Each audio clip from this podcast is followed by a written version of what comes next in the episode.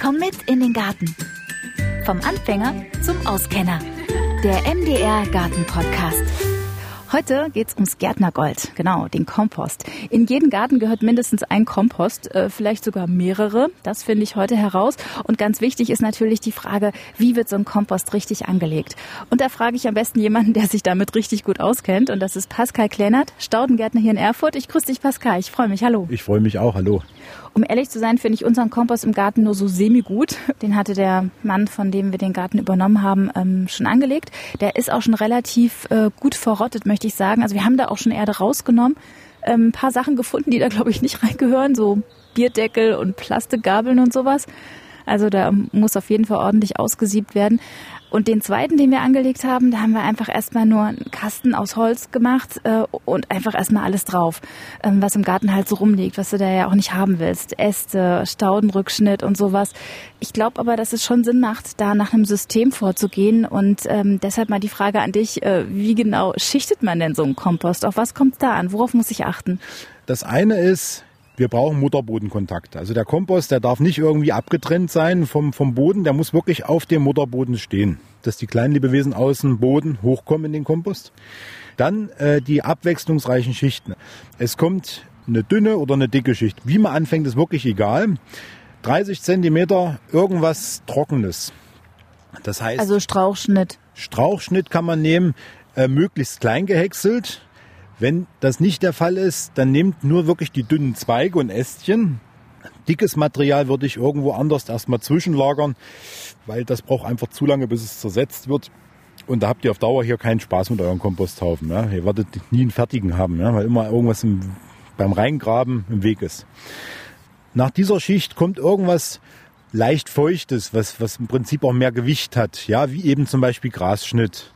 Es können äh, wegen mir auch äh, die üblichen Küchenabfälle, äh, die in die Biotonne wandern, da rein. Da kann, da kann Kartoffelschalen sein, das kann Kaffeesatz sein, das ist ja auch ein guter Nährstoffspender übrigens.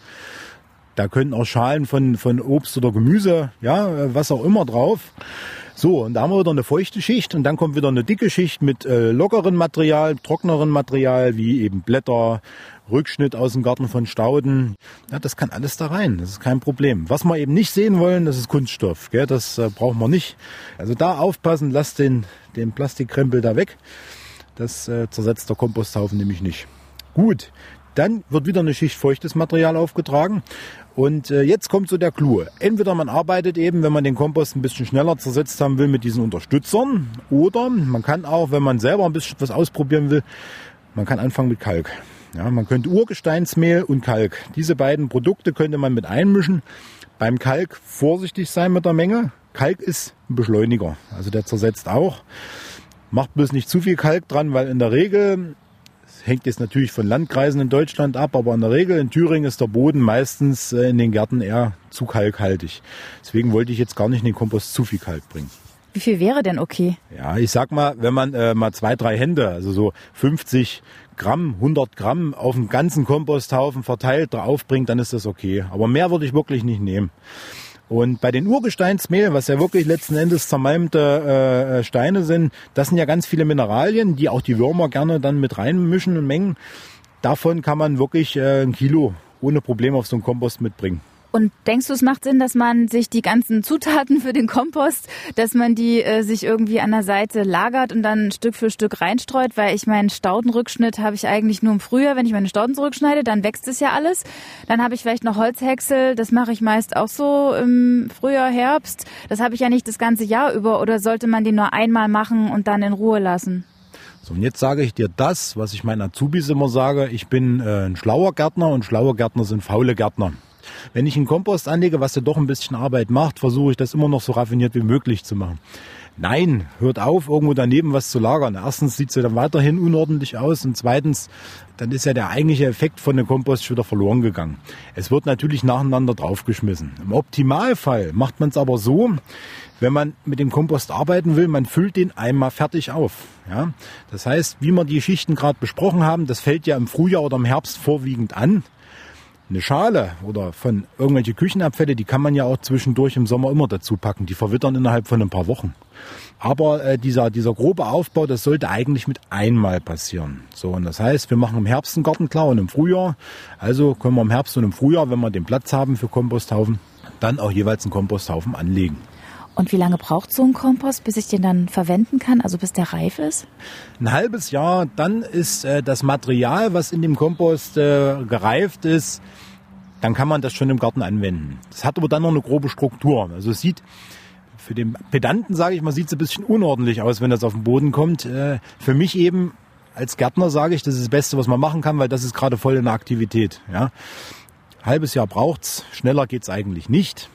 Dann müsste man wirklich mit Mikroorganismen arbeiten und Wärme geben und äh, ganz gezielt nur feine Materialien den, den Kompost zuführen, also Grasschnitt äh, ähm, und da muss man dann noch die Gehölze rauslassen. Wenn die Möglichkeit besteht und die Lagerfläche im Garten da ist, ist halt immer das große Problem.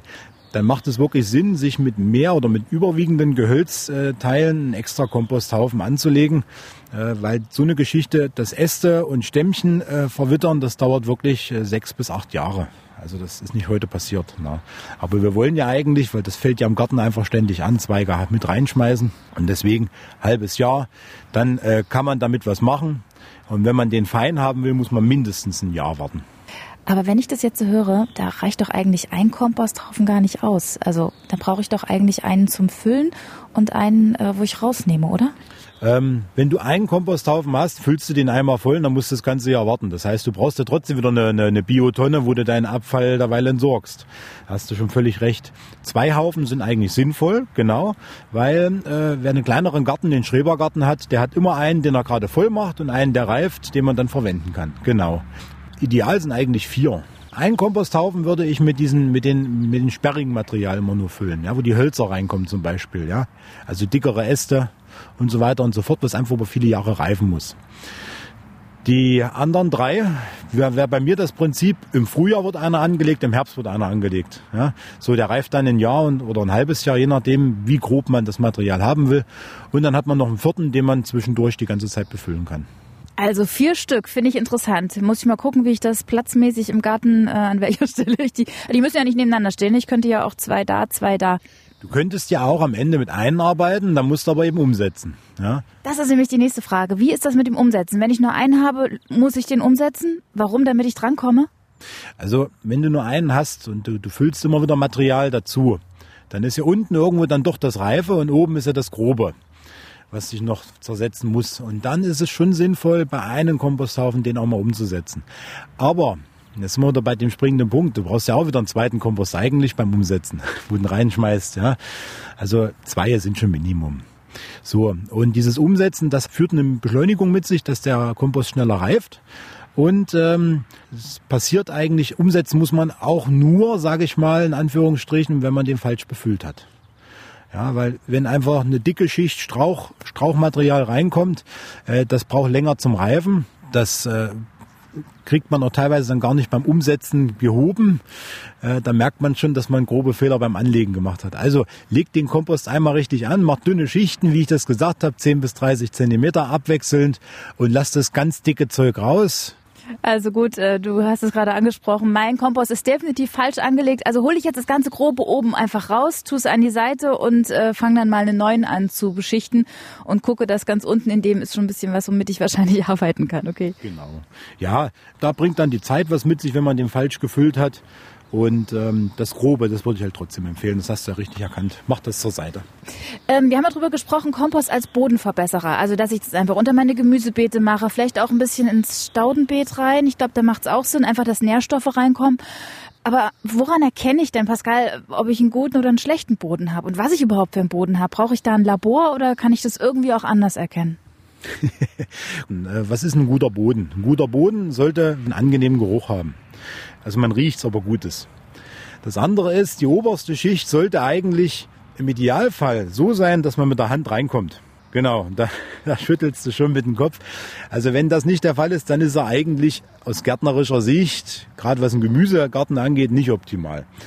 So, und da muss man ordentlich aufkomposten, da kann man aufsanden, je nachdem, wie schwer er ist. Also ich habe so einen Boden, wenn ich da mit der Grabegabel reingehe, mhm. bleibt da direkt mal alles kleben und ich muss mit dem Fuß immer so die Erde von meiner Grabegabel abschmieren. Also hört sich nach einem lehmigen Boden an, oder? Richtig. Aber äh, erste Gegenfrage, wachsen die Pflanzen? Wächst dein Gemüse? Also mein Gemüse wächst. Ich hatte letztes Jahr Sellerie, der war aber sehr klein. Und ich hatte sehr kleine Möhren. Und in dieses Beet, wo die Möhren waren, habe ich jetzt auch mal ein bisschen Sand reingemacht, in der Hoffnung, dass das auflockert. Auch da ähm, denke ich mal, wirst du sagen, mach da Kompost rein. Was mache ich in dem Stück, wo der Sellerie nicht gewachsen ist, weil der Boden zu fett, ich glaube, der ist einfach zu dicht gewesen. Oder da habe ich zu wenig. Also muss ich jetzt Kompost reinmachen, oder? Das ist nämlich das Spannende, genau. Eine Möhre zum Beispiel hast du schön, schön äh, beschrieben, die mag eben diesen durchlässigen Boden, einen sehr weichen. Und äh, wenn wir zum Beispiel gucken, Erfurt ist ja bekannter, bekannter Gemüsebaustandort. Ja, also die bauen ja im Freiland von Kohl über, über sämtliche Gemüsearten äh, eigentlich alles an. Und die werden sagen, wir sind in Erfurt froh über unseren lehmigen Boden, weil der hat ja auch tolle Eigenschaften. Lehm, durch, weil er eben schwerer ist, speichert Nährstoffe besser, der bindet die besser. Der hält natürlich auch die Feuchtigkeit, das Wasser viel besser äh, in, den, in, den, in den Bodenschichten, als das ein Sandboden machen würde.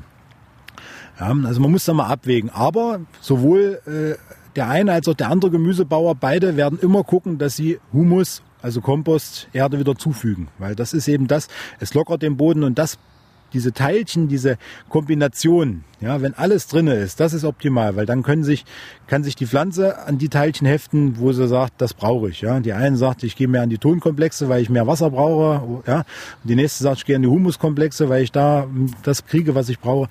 So ist das im Prinzip. Also verstehe ich das richtig, dass ich Kompost einerseits zum Nährstoff zugeben, also Boden verbessern im Sinne von meine Pflanzen füttern? Genau, aufdüngen kannst du es ja nennen. Ist es zwar nicht, aber so ist es eben gebräuchlich. Also im Groben, ich dünge quasi meinen Boden damit. Und wenn ich dann ein bisschen mehr unterhebe, einarbeite vom Kompost, kann ich den Boden damit auch lockern. Richtig, genau. Du kannst ihn lockern, aber dann wirklich, wenn, wenn er einfach zu schwer ist, immer in der Verbindung mit ein bisschen Sand. Ja. Aber was heißt denn ein bisschen Sand? Kannst du mir ungefähr mal so einen Richtwert geben? Das, das fragen immer viele. Also ich sag mal, wenn du pro Quadratmeter, ja, einfach mit, mit einem Eimer, also mit 10, 15 äh, Liter Volumen, ja, so ein klassischer Eimer, äh, wenn du das immer mal mit dazu gibst pro Jahr einmal oder alle zwei, drei Jahre mal, wenn es passt. Und kannst so deinen Boden optimal für, gerade fürs Gemüse vorbereiten. Und äh, das heißt aber automatisch auch, weil das ja wirklich aktives, äh, super Material ist, das muss man nicht äh, 10 Zentimeter dick auftragen. Wann mache ich das rein? Jetzt, jetzt am Anfang im Frühling oder macht es Sinn, das im Herbst schon vorzubereiten?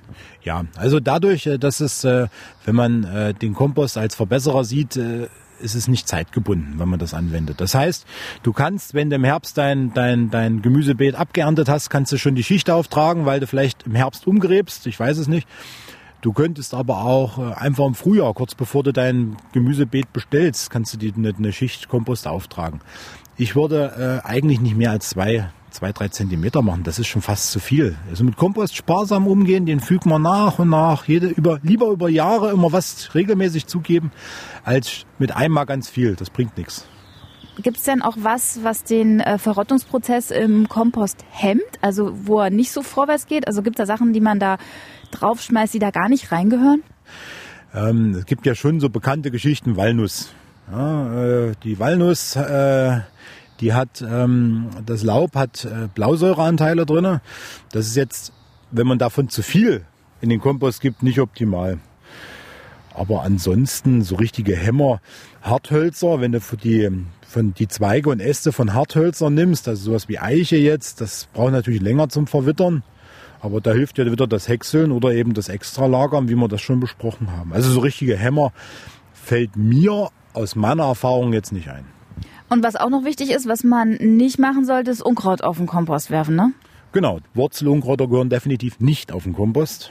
Wer natürlich jetzt sein Unkraut gerne im Garten entsorgen will, der macht einfach folgendes, der nimmt sich einen großen Eimer oder äh, irgendeine Wanne oder irgendwas, eine Tonne, packt da die äh, Wurzeln von den Unkräutern rein, wegen mir auch Samenunkräuter, die in der Samenreife sind. Die kann man auch da reinpacken.